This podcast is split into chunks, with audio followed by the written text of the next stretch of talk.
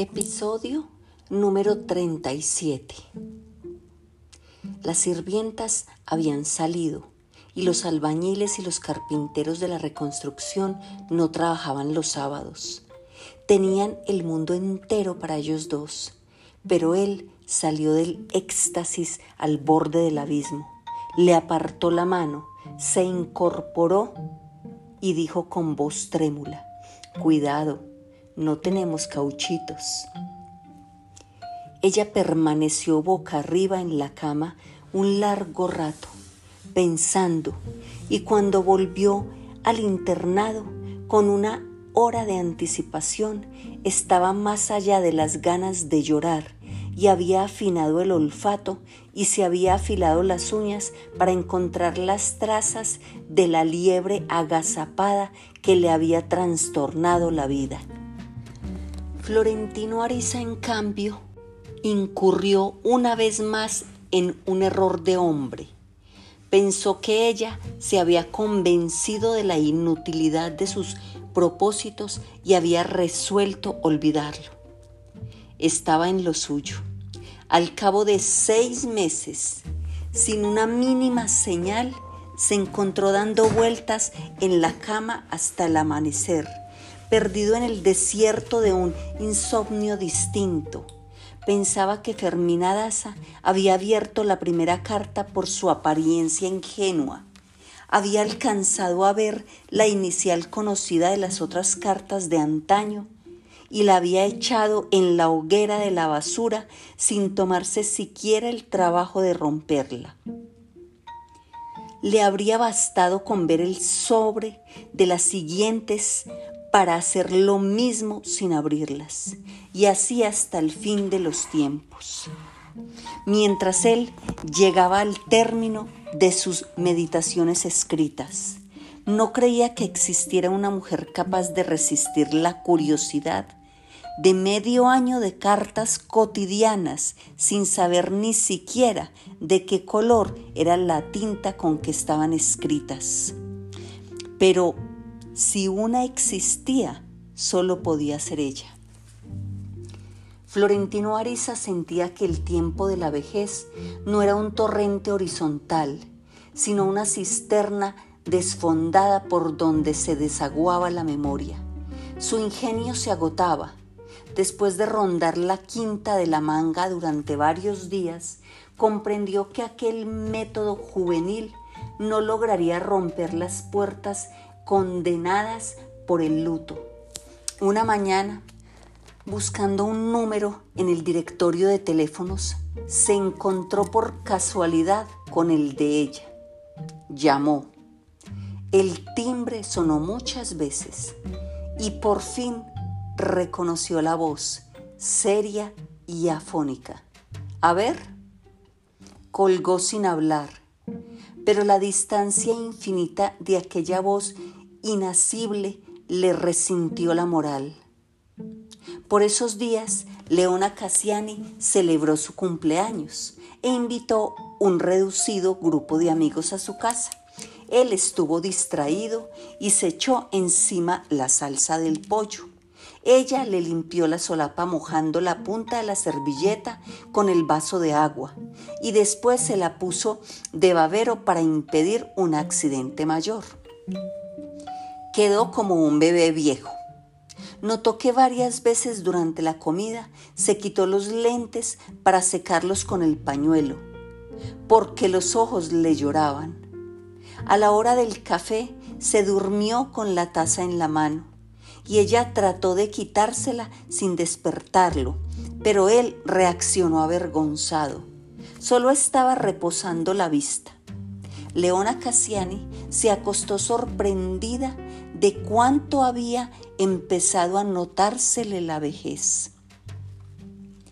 En el primer aniversario de la muerte de Juvenal Urbino, la familia envió esquelas de invitación a una misa conmemorativa en la catedral. Para entonces, Florentino Ariza no había recibido de vuelta ninguna señal, y esto lo impulsó a la decisión audaz de asistir a la misa aunque no estuviera invitado. fue un acontecimiento social más fastuoso que conmovedor. Los escaños de las primeras filas, reservados con carácter vitalicio y hereditario, tenían en el espaldar una placa de cobre con el nombre del dueño. Florentino Ariza llegó entre los primeros invitados para sentarse en un sitio por donde Fermina Daza no pudiera pasar sin verlo. Pensó que los mejores serían los de la nave central a continuación de los escaños reservados, pero era tanta la concurrencia que tampoco allí encontró un lugar libre y tuvo que sentarse en la nave de los parientes pobres. Desde allí vio entrar a Fermina Daza del brazo de su hijo, vestida de terciopelo negro hasta los puños, sin ningún aderezo, con una botonadura continua desde el cuello hasta la punta de los pies, como una sotana de obispo, y una chalina de encaje castellano en vez del sombrero con velillo de las otras viudas, y aún de muchas señoras ansiosas de serlo. El rostro descubierto tenía un resplandor de alabastro, los ojos lanceolados vivían con vida propia bajo las enormes arañas de la nave central. Y caminaba tan derecha, tan altiva, tan dueña de sí que no parecía mayor que el hijo. Florentino Ariza, de pie, apoyó la punta de los dedos en el respaldo del escaño hasta que pasó de largo al vaído, porque sintió que él y ella no estaban a siete pasos de distancia, sino en dos días diferentes. Fermina Daza soportó la ceremonia en el escaño familiar frente al altar mayor, de pie casi todo el tiempo, con la misma prestancia con que asistía a la ópera, pero al final rompió las normas de la liturgia y no permaneció en su lugar para recibir la renovación de las condolencias, de acuerdo con los usos vigentes, sino que se abrió paso para darle las gracias a cada uno de los invitados. Un gesto renovador que iba muy de acuerdo con su modo de ser. Saludando a unos y a otros, llegó hasta los escaños de los parientes pobres. Y por último, miró en torno suyo para asegurarse de que no le faltaba saludar a nadie conocido. Florentino Ariza sintió entonces que un viento sobrenatural lo sacó de su centro. Ella lo había visto. Fermina Daza, en efecto, se apartó de sus acompañantes con la soltura con que hacía todo en sociedad. Le tendió la mano y le dijo con una sonrisa muy dulce, gracias por haber venido. Pues no solo había recibido las cartas, sino que las había leído con un grande interés y había encontrado en ellas serios motivos de reflexión para seguir viviendo. Estaba en la mesa desayunando con su hija cuando recibió la primera. La abrió por la curiosidad de que estuviera escrita a máquina y un rubor súbito le abrazó el rostro al reconocer la inicial de la firma. Pero lo asimiló al instante y se guardó la carta en el bolsillo del delantal. Dijo, es un pésame del gobierno la hija se sorprendió. Ya han llegado todos. Ella no se inmutó. Este es otro. Su propósito era quemar la carta más tarde, lejos de las preguntas de la hija, pero no pudo resistir la tentación de echarle antes una ojeada. Esperaba una réplica merecida de su carta de injurias, que había empezado a pesarle en el momento mismo en que la mandó. pero desde el encabezado señorial y los propósitos del primer párrafo comprendió que algo había cambiado en el mundo. Quedó tan intrigada que se encerró en el dormitorio para leerla con tranquilidad antes de quemarla. Y la leyó tres veces sin tomar aliento. Eran meditaciones sobre la vida, el amor, la vejez, la muerte, ideas que habían pasado muchas veces aleteando como pájaros nocturnos sobre su cabeza, pero no se le desbarataban en un reguero de plumas cuando trataba de atraparlas. Allí estaban, nítidas, simples, tal como a ella le hubiera gustado decirlas. Y una vez más se dolió de que su esposo no estuviera vivo para comentarlas con él, como solían comentar antes de dormir ciertos hechos de la jornada. De ese modo se le revelaba un Florentino Ariza desconocido, con una clarividencia que no correspondía a las esquelas febriles de su juventud ni a su conducta sombría de toda la vida. Eran más bien las palabras del hombre que a la tía escolástica le pareció inspirado por el Espíritu Santo. Y este pensamiento volvió a asustarla como la primera vez. En todo caso, lo que más contribuyó a calmar su ánimo fue la certidumbre de que aquella carta de viejo sabio no era una tentativa de reiterar la impertinencia de la noche del duelo sino una manera muy noble de borrar el pasado. Las cartas siguientes acabaron de apaciguarla, las quemó de todos modos, después de leerlas con un interés creciente, aunque a medida que las quemaba iba quedándole un sedimento de culpa que no conseguía disipar. Así que cuando empezó a recibirlas numeradas, encontró una justificación moral que estaba deseando para no destruirlas. Su intención inicial, en todo caso, no era conservarlas para ella, sino esperar una ocasión de devolvérselas a Florentino Ariza para que no fuera a perderse de algo que a ella le parecía de tanta utilidad humana. Lo malo fue que el tiempo pasó y las cartas siguieron llegando, una cada tres o cuatro días de todo el año, y ella no supo cómo devolverlas sin que pareciera un desaire que ya no quería hacer, y sin tener que explicarlo en una carta que su orgullo se negaba a escribir. Le había bastado aquel primer año para asumir la viudez. El recuerdo purificado del marido dejó de ser un tropiezo en los actos cotidianos, en sus pensamientos íntimos, en sus intenciones más simples, y se convirtió en una presencia vigilante que la guiaba sin estorbarla.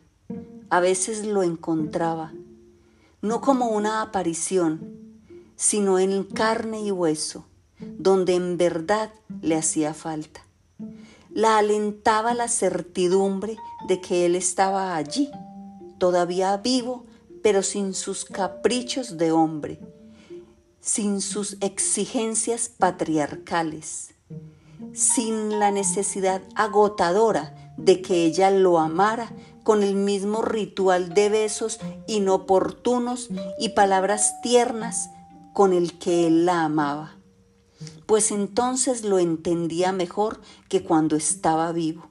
Entendió la ansiedad de su amor, la urgencia de encontrar en ella la seguridad que parecía ser el soporte de su vida pública y que en realidad no tuvo nunca.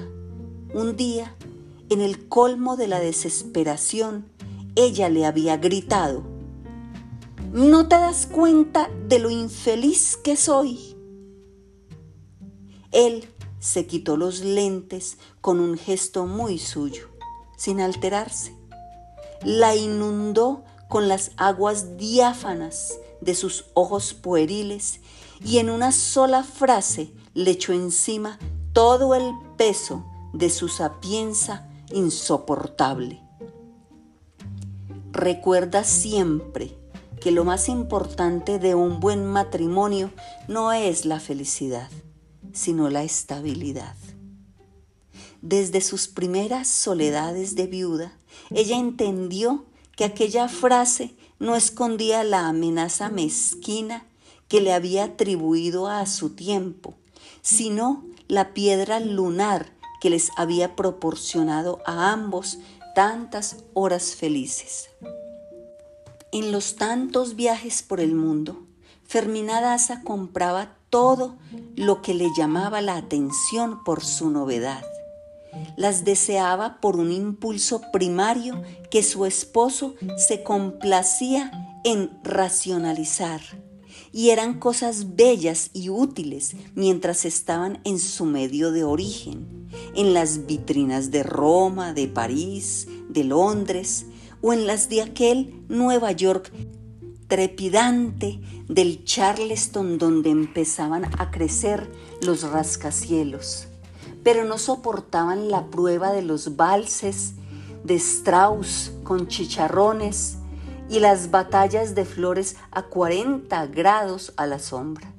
Así que regresaba con media docena de baúles verticales enormes, de metal charolado con cerraduras y esquinas de cobre como féretros de fantasía, dueña y señora de las últimas maravillas del mundo que sin embargo no valían su precio en oro, sino en el instante fugaz en que alguien de su mundo local las veía por una vez, pues para eso habían sido compradas, para que los otros las vieran una vez.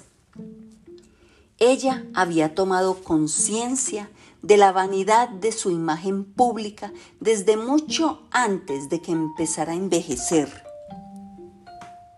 y a menudo se le oía decir en la casa, hay que salir de tantos chécheres que ya no dejan dónde vivir. El doctor Urbino se burlaba de sus propósitos estériles, pues sabía que los espacios liberados solo iban a servir para llenarlos de nuevo. Pero ella insistía, porque en verdad no había sitio para una cosa más ni había en ningún sitio una cosa que en realidad sirviera para algo, como camisas colgadas en las manijas de las puertas o abrigos de inviernos europeos apretujados en los armarios de la cocina. Así que una mañana en que se levantaba con el espíritu alzado, echaba abajo los roperos, vaciaba los baúles, desmantelaba los desvanes y armaba un desmadre de guerra con los montones de ropa demasiado vista. Los sombreros que nunca se puso porque no hubo ocasión mientras estuvieron de moda.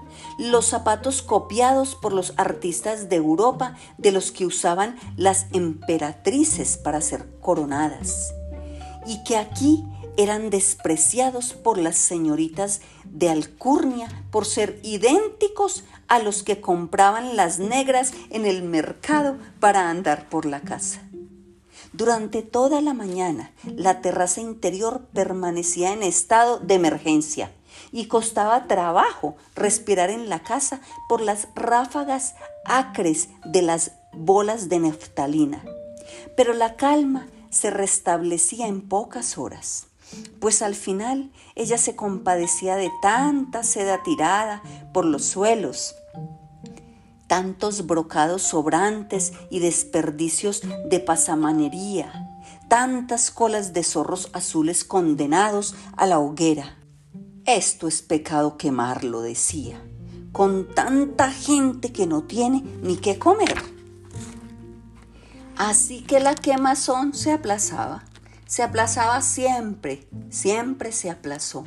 Y las cosas no hacían sino cambiar de lugar, de sus sitios de privilegio a las antiguas caballerizas transformadas en depósito de saldos, mientras los espacios liberados tal como él lo decía, empezaban a llenarse de nuevo, a desbordarse de cosas que vivían un instante y se iban a morir en los roperos. Hasta la siguiente quemazón. Ella decía, habría que inventar qué se hace con las cosas que no sirven para nada, pero que tampoco se pueden botar. Así era. La aterrorizaba la voracidad con que los objetos iban invadiendo los espacios de vivir, desplazando a los humanos, arrinconándolos, hasta que Fermina Daza los ponía donde se vieran. Pues no era tan ordenada como se creía, sino que tenía un método propio y desesperado para parecerlo. Escondía el desorden el día en que murió Juvenal Urbino, tuvieron que desocupar la mitad del estudio y amontonar las cosas en los dormitorios para tener un espacio donde velarlo. El paso de la muerte por la casa dejó la solución. Una vez que quemó la ropa del marido, Fermina Daza se dio cuenta de que el pulso no le había temblado y con el mismo impulso siguió prendiendo la hoguera cada cierto tiempo, echándolo todo, lo viejo y lo nuevo, sin pensar en la envidia de los ricos ni en la retaliación de los pobres que se morían de hambre. Por último, hizo cortar de raíz el palo de mango hasta que no quedó ningún de la desgracia. Y regaló el loro vivo al museo de la ciudad Solo entonces respiró a su gusto en una casa como siempre la había soñado, amplia, fácil y suya. Ofelia la hija la acompañó tres meses y volvió a Nueva Orleans. El hijo traía a los suyos a almorzar en familia los domingos y cada vez que podía durante la semana. Las amigas más cercanas de Fermina Daza empezaron a visitarla una vez superada la crisis del duelo. Jugaban a las barajas frente al patio pelado, ensayaban nuevas recetas de cocina, la ponían al día sobre la vida secreta del mundo insaciable que seguía existiendo sin ella. Una de las más asiduas fue Lucrecia del Real del Obispo, una aristócrata a la antigua con quien siempre mantuvo una buena amistad y que se acercó más a ella desde la muerte de Juvenal Urbino. Embarada por la artritis y arrepentida de su mal vivir, Lucrecia del Real le llevaba entonces no solo la mejor compañía, sino que le consultaba los proyectos cívicos y mundanos que se preparaban en la ciudad. Y esto la hacía sentirse útil por ella misma y no por la sombra protectora del marido. Sin embargo, nunca como entonces se identificó tanto con él, pues le quitaron el nombre de soltera con el que siempre la habían llamado y empezó a ser la viuda de Urbino. Le parecía inconcebible, pero a medida que se aproximaba el primer aniversario de la muerte del esposo, Fermina Daza se sentía entrando en un ámbito sombreado, fresco, silencioso, la floresta de lo irremediable. No era muy consciente todavía, ni lo fue en varios meses, de cuánto la ayudaron a recobrar la paz del espíritu.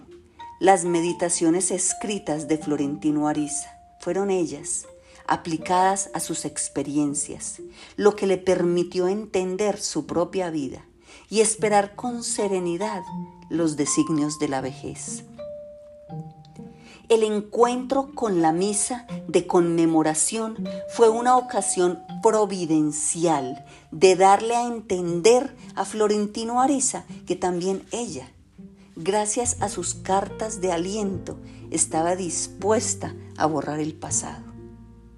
Dos días después, recibió de él una carta distinta, escrita a mano, en papel de hilo y con su nombre completo de remitente muy claro en el dorso del sobre.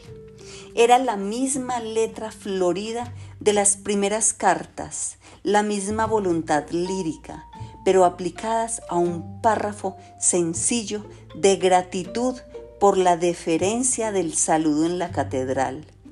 Fermina Daza siguió pensando en ella con las nostalgias alborotadas varios días después de leerla. Y con la conciencia tan limpia que el jueves siguiente le preguntó a Lucrecia del real del obispo, sin que viniera a cuento, si por casualidad conocía a Florentino Ariza, el dueño de los buques del río. Lucrecia contestó que sí. Parece que es un sucubo perdido. Repitió la versión corriente de que nunca se le había conocido mujer, habiendo sido tan buen partido y que tenía una oficina secreta para llevar a los niños que perseguía de noche por los muelles. Fermina Daza había oído esa leyenda desde que tenía memoria y nunca la creyó ni le dio importancia. Pero cuando la oyó repetida con tanta convicción por Lucrecia del Real, del obispo, de quien también se había dicho en un tiempo que era de gustos raros, no pudo resistir el apremio de poner las cosas en su puesto. Le contó que conocía a Florentino Ariza desde niño le recordó que su madre tenía una mercería en la calle de las ventanas y que además compraba camisas y sábanas viejas para deshilacharlas y venderlas como algodón de emergencia durante las guerras civiles. Y concluyó con certeza, es gente honrada, hecha a puro pulso. Fue tan vehemente que Lucrecia retiró lo dicho. Al fin y al cabo, también de mí dicen lo mismo. Fermina Daza no tuvo la curiosidad de preguntarse por qué hacía una defensa tan apasionada de un hombre que solo había sido una sombra en su vida. Siguió pensando en él, sobre todo cuando llegaba el correo sin una nueva carta suya. Habían transcurrido dos semanas de silencio cuando una de las muchachas del servicio la despertó de la siesta con un susurro de alarma. Señora, le dijo, ahí está don Florentino. Ahí estaba. La primera reacción de Fermina Daza fue de pánico.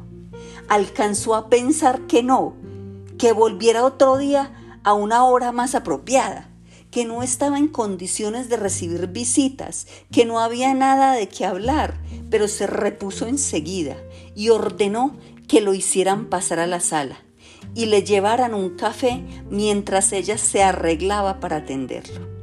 Florentino Ariza había esperado en la puerta de la calle, ardiendo bajo el sol infernal de las tres, pero con las riendas en un puño. Estaba preparado para no ser recibido. Así fuera con una excusa amable. Y esa certidumbre lo mantenía tranquilo. Pero la decisión del recado lo estremeció hasta el tuétano. Y al entrar en la sombra fresca de la sala, no tuvo tiempo de pensar en el milagro que estaba viviendo, porque las entrañas se le llenaron de pronto con una explosión de espuma dolorosa. Se sentó sin respirar, asediado por el recuerdo maldito de la cagada del pájaro en su primera carta de amor, y permaneció inmóvil en la penumbra mientras pasaba la primera racha de escalofrío, resuelto a aceptar cualquier desgracia en ese momento, menos aquel percance injusto se conocía bien, a pesar de su estreñimiento congénito, el vientre lo había traicionado en público tres o cuatro veces en sus muchos años, y a las tres o cuatro veces había tenido que rendirse.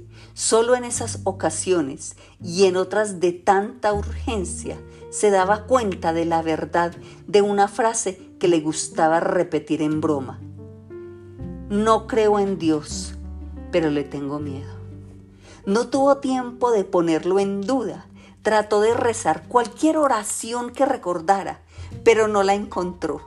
Siendo niño, otro niño le había enseñado unas palabras mágicas para acertarle a un pájaro con una piedra.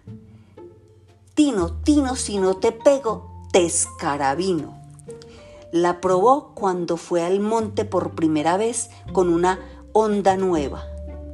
Y el pájaro cayó fulminado.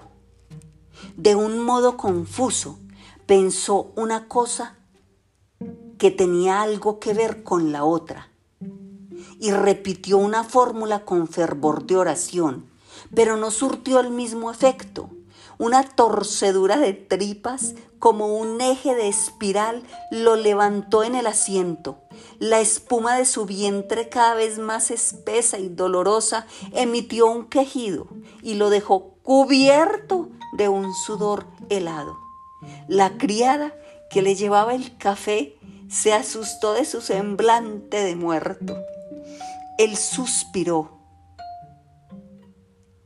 Es el calor. Ella abrió la ventana, creyendo complacerlo, pero el sol de la tarde le dio de lleno en la cara y tuvieron que cerrarla de nuevo. Él había comprendido que no soportaría un minuto más. Cuando apareció Fermina Daza, casi invisible en la penumbra, y se asustó de verlo en semejante estado.